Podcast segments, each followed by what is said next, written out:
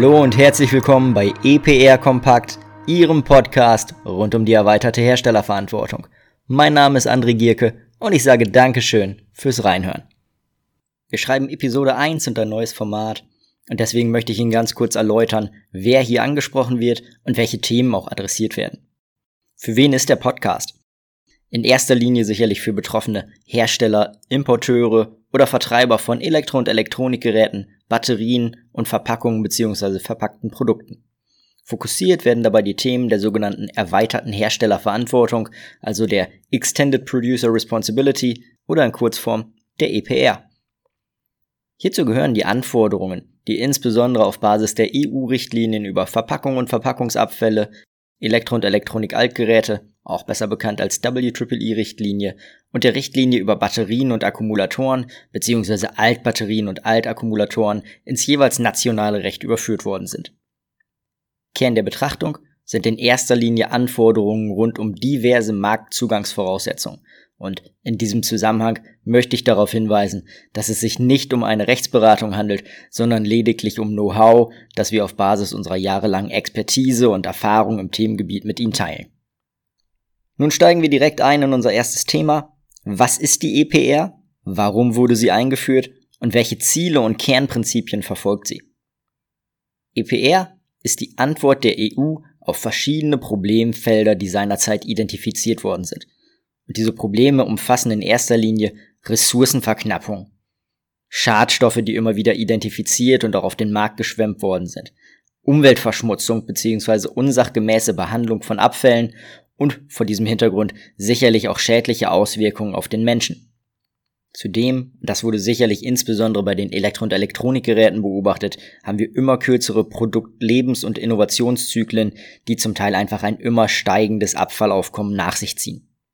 Und die EPR verfolgt das Ziel, insbesondere diesen Problemen zu begegnen. Ganz konkret lauten dabei die Zielsetzungen Schutz von Menschen und Umwelt.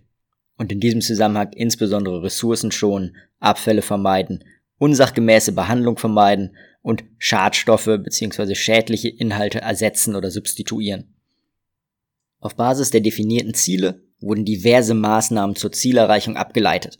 In erster Linie erfolgte dabei eine Reglementierung via der EU-Richtlinien, die ich eingangs schon erwähnt habe. Also der Richtlinie über Verpackungen und Verpackungsabfälle, der WEEE-Richtlinie und der Richtlinie über Batterien und Akkumulatoren sowie Altbatterien und Altakkumulatoren. Diese Richtlinien verfolgen dabei den Grundsatz der EU, dass Probleme vornehmlich an der Quelle zu behandeln sind. Und auf dieser Basis wurde das sogenannte Verursacherprinzip etabliert. Was bedeutet das? In erster Linie wurde der Hersteller als Verantwortlicher identifiziert, der einfach etliche Anforderungen zu erfüllen hat. Der Hersteller ist derjenige, der unter anderem Anforderungen an das Produkt oder beigebrachte Informationen maßgeblich beeinflussen kann. Und zudem hat der Hersteller die beschriebenen Probleme durch sein Marktverhalten und die in Verkehr gebrachten Produkte ja in gewisser Weise auch zu verantworten. Wer jetzt konkret Hersteller ist, das werden wir uns für verschiedene Themengebiete und auch Konstellationen sicherlich in weiteren Episoden exemplarisch anschauen. Wir haben nun einen Verantwortlichen. Aber was muss dieser alles erfüllen? Da sind sicherlich zahlreiche Anforderungen definiert worden. Unter anderem Anforderungen an das Produktdesign, an die Kennzeichnung, an Informationen, die auf der einen Seite dem Produkt beigebracht werden müssen, auf der anderen Seite aber auch anderen Playern zur Verfügung gestellt werden müssen. Es sind verschiedene Ausweispflichten definiert worden, aber auch Anforderungen an die Registrierung, an Reporting und an Rücknahme und Entsorgung. Wenn wir uns jetzt die ganzen etablierten Anforderungen mal anschauen, dann stellen wir eine Sache sofort fest. Wir reden hier über Marktzugangsvoraussetzungen. Und das ist wirklich schon ein ganz, ganz wichtiger Punkt. Wir reden über Marktzugangsvoraussetzungen. Warum betone ich das jetzt so stark? Ähm, ich höre in der Praxis immer wieder, dass es sich bei dem Thema EPR ja um Entsorgung dreht. Und Entsorgung bringt ein Unternehmen erstmal nichts, sondern kostet nur etwas. Und diese Einschätzung ist sicherlich in gewisser Weise auch nachvollziehbar. Insbesondere wenn man weiß, dass die EU-Richtlinien, über die ich geredet habe, dem Abfallregime zugeordnet werden. Und ja, wenn das Setup erstmal steht, dann fließt der regelmäßige Euro oftmals ebenfalls in Rücknahme und Entsorgung. Trotzdem ist die Einschätzung schlicht unvollständig. Denn das Gros der Anforderungen konzentriert sich auf Verpflichtungen, die zu erfüllen sind, damit ein Produkt überhaupt angeboten bzw. in Verkehr gebracht werden darf. Und deswegen sage ich, wir reden hier über Marktzugangsvoraussetzungen. Mit dem Wissen im Hinterkopf ist EPR-Compliance auf jeden Fall eine Herausforderung, dem sich ein betroffenes Unternehmen stellen muss. Und unter anderem der etablierte Mitgliedstaatenbezug macht es da sicherlich nicht leichter. Mitgliedstaatenbezug bedeutet sehr vereinfacht. Man geht davon aus, dass die Produkte in dem Land, in dem sie in Verkehr gebracht werden, auch entsorgt werden. Und deswegen soll genau in dem Land auch jemand den Hut dafür aufhaben, die Party zu finanzieren. Und das kennen Sie wahrscheinlich auch. Von einem Kunden, der im gleichen Land niedergelassen ist. Bekommen Sie Ihr Geld schon irgendwie, also. Zumindest wenn was vorhanden ist. Ist der Kunde aber in einem anderen Land niedergelassen, wird das schon deutlich schwerer. Und unter anderem genau dieses Szenario sollte im Rahmen der EPR bestmöglich vermieden werden, damit eben das Land oder der Staat nicht auf entsprechenden Entsorgungskosten sitzen bleibt. Eine weitere Krux ist sicherlich die Struktur der Richtlinie. Eine Richtlinie ist nicht verbindlich. Das heißt, dass eben auf Basis der verschiedenen Richtlinien in jedem Land nationale Gesetzgebung ins Recht überführt worden sind. Und genau dieses Konstrukt zieht eine sehr, sehr heterogene Struktur und Landschaft nach sich, denn die überführten Anforderungen sind zum Teil einfach unterschiedlich. Ob das jetzt daran liegt, dass sie unterschiedlich übersetzt worden sind, unterschiedlich interpretiert worden sind oder bewertet worden sind, oder ob sie unterschiedlich auf vielleicht auch schon teilweise bereits vorhandene nationale Strukturen angepasst worden sind. Das spielt jetzt an dieser Stelle keine entscheidende Rolle. Fakt ist, wir haben in jedem Land individuelle Gesetzgebung, eine sehr heterogene Gesetzesstruktur und derjenige, der EU-weit oder vielleicht auch weltweit äh, hinterher konform agieren möchte, der muss zusehen, dass er die Anforderungen in den verschiedenen Ländern, in denen er aktiv ist, kennt und auch dementsprechend umsetzt. Ich gebe Ihnen mal ein exemplarisches Beispiel, um eben genau diese heterogene Struktur etwas zu verdeutlichen. Wir gehen davon aus, dass Sie ein Produkt in Ihrem Portfolio haben, das konform gemäß den Anforderungen des Elektro- und Elektronikgerätegesetzes in Deutschland gekennzeichnet ist und auch die Informationsverpflichtungen in konformer Art und Weise beibringen.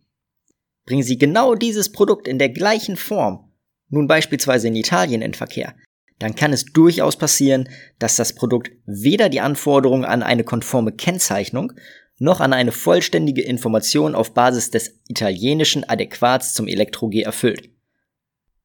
Und das bedeutet im Zweifel, dass die Marktzugangsvoraussetzungen in Italien gar nicht erfüllt sind und im Worst Case drohen Vertriebsverbot oder ein Produktrückruf. Sie sehen, die heterogene Struktur und auch der Mitgliedstaatenbezug stellen eine große Herausforderung dar, die international agierende Hersteller zu meistern haben. Denn diese betroffenen Hersteller müssen die Anforderungen in jedem Markt, in dem sie aktiv sind, kennen und eben je nach Verpflichtungslage erfüllen.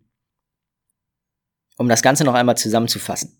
Was sind die Kernelemente der EPR? Erstens, die Etablierung des Verursacherprinzips bzw. eben der erweiterten Herstellerverantwortung. Zweitens, Entsorgung ist nur ein Teilaspekt, aber in erster Linie reden wir nicht über Entsorgung, sondern über konkrete Marktzugangsvoraussetzungen. Die typischen Kernkompetenzen eines Unternehmens, zum Beispiel Marketing, Vertrieb, Produktentwicklung oder Produktdesign, die können noch so gut oder noch so stark ausgeprägt sein. Im Rahmen der EPR-Compliance wird der Grundstein dafür gelegt, dass diese Abteilungen rein rechtlich überhaupt erfolgreich agieren dürfen. Natürlich gehört hier und da ein gesundes Risikobewusstsein dazu, und da gehen wir sicherlich auch nochmal drauf ein. Aber nichtsdestotrotz reden wir über Marktzugangsvoraussetzungen. Ebenfalls elementar und dabei auch eine ganz, ganz klare Abgrenzung zu diesen typischen Produktanforderungen, Stichwort CE-Kennzeichen, ist der Mitgliedstaatenbezug. Die Anforderungen sind in jedem Land individuell zu betrachten und im Zweifel auch in jedem Land individuell zu erfüllen. Und dabei spielt es jetzt keine Rolle, ob ein Zulieferer beispielsweise in Holland oder in China niedergelassen ist.